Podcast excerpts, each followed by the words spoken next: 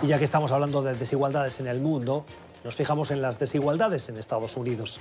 Es probablemente uno de los elementos más recurrentes, de los temas más comentados en la campaña de los aspirantes a la nominación demócrata. Y en esa pugna para ver quién consigue esa nominación y aspira a disputarle en nombre del Partido Demócrata las elecciones de noviembre al presidente Donald Trump, ha parecido lento pero constante un nombre, precisamente el de un mil millonario. Michael Bloomberg tiene 77 años, no está participando en los debates electorales y está haciendo la campaña por su cuenta. Y puede, porque se la está pagando él. Fue alcalde de Nueva York, militó en el Partido Republicano, luego como independiente, ahora aspira a ser el candidato demócrata. Y entre su haber está la gestión, la gestión al frente del Ayuntamiento de Nueva York y también la gestión de su patrimonio, que es considerable, mucho mayor que el del presidente Donald Trump, dicho sea de paso. ¿Qué dicen las encuestas de Michael Bloomberg? Estas son las últimas que nos han parecido que nos ayudaban a hacer la comparativa con los otros grandes nombres de esta campaña de la ah, nominación demócrata. Michael Bloomberg eh, tiene, oscila, de acuerdo a la encuesta, las últimas al menos, entre el 6 y el 8% de intención de voto. Dista mucho de quienes están al frente de esas encuestas, que son Joe Biden, Bernie Sanders, Elizabeth Warren o Pete Buttigieg. Con Biden la distancia es considerable, al igual que con Sanders y con Warren, y se asemeja mucho más al alcalde, el exalcalde de South Benton, Pete Buttigieg las aspiraciones de un multimillonario, de un mil millonario, que parece podría incluso seducir a algunos republicanos más moderados.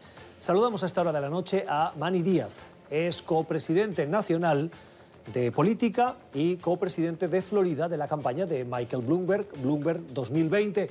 Señor Díaz, gracias por estar con nosotros. Decíamos ahora que Bloomberg se ha presentado como republicano, como demócrata, como independiente y en esta última etapa vuelve a intentarlo, a buscar éxito político como demócrata. ¿Por qué? Bueno, él principalmente en su vida fue demócrata. Eh, tuvo eh, desacuerdos con el partido en años atrás y por eso ha, hecho los cambios. Pero lo más importante aquí es que los, los alcaldes eh, somos principalmente no partidarios. La, función principal del alcalde es de ayudar al, pueblo que lo elige y no enfocarse en el partido. O sea, el progreso de una ciudad, al, no el, partidismo ¿no? y no el, partido eh, que domine. Y por eso que él, él siempre se ha mantenido como una persona práctica, una persona que busca soluciones a los problemas y eso no tiene nada que ver con partido.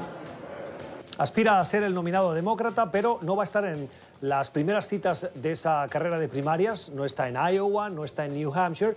Va a aparecer por primera vez en una boleta en el Supermartes. Tampoco lo hemos visto en los debates. ¿Por qué está tan seguro?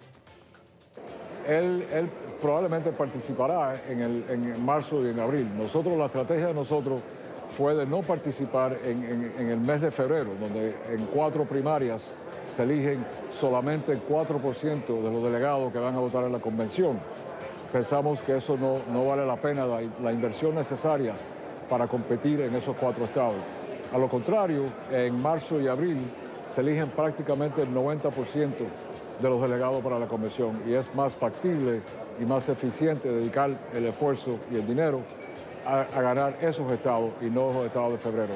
Cuando venga marzo, pues posiblemente esté en, debates, pero también el partido estableció una regla de que tenía que tener un cierto por ciento de apoyo en las encuestas y un número bastante sustancial de contribuyentes a la campaña.